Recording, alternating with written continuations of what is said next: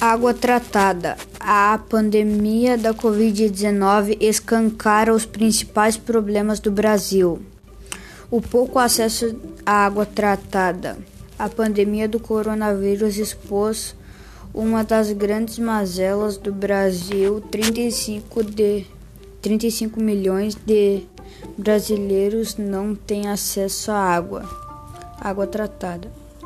Substâncias fundamental para lavar as mãos, ato simples, ato tão simples, mas que pode significar o limite entre ser e não ser contaminado.